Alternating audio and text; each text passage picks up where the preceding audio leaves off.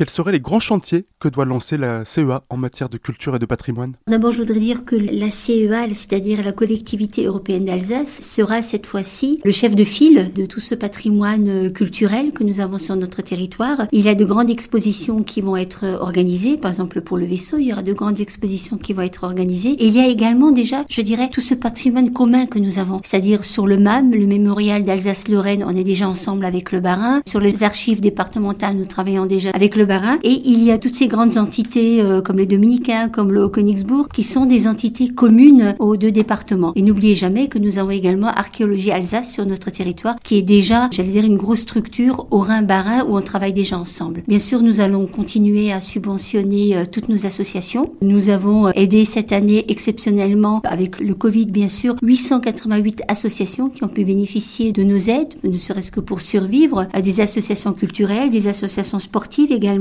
Je crois que au niveau du patrimoine de notre territoire, ce qui est important, c'est de faire un développement complémentaire, bien sûr, de notre patrimoine. Mais je crois qu'il y a trois éléments principaux, trois éléments clés dont on peut parler, c'est-à-dire l'ancrage de la CEA comme acteur incontournable de la culture sur notre territoire, l'incarnation et la renaissance institutionnelle de l'Alsace, qui est importante, et la formalisation d'une nouvelle politique alsacienne, donc pleinement, euh, j'allais dire, à la disposition de notre territoire et de nos concitoyens. Donc ça veut dire que cette politique culturelle sera exactement la même dans le Haut-Rhin et dans le Bas-Rhin, mais là on aura vraiment les mêmes politiques qui seront lancées sur tout le territoire. Est-ce que ça veut dire aussi par exemple qu'une exposition qui sera présentée à Guebwiller pour après migrer pour être présentée dans un autre territoire alsacien? Oui, tout à fait. Euh, nous avons déjà des points communs avec le Bas-Rhin, c'est-à-dire Archéologie Alsace, où nous avons organisé une exposition avec Archéologie Alsace et nos archives départementales au Rhin-Bas-Rhin. C'était une exposition qui s'appelait 1918-1925 Paix sur le Rhin, qui a voyagé, j'allais dire, pas mal dans nos collèges et qui va aller au Hartmannswiller Cup. Il y a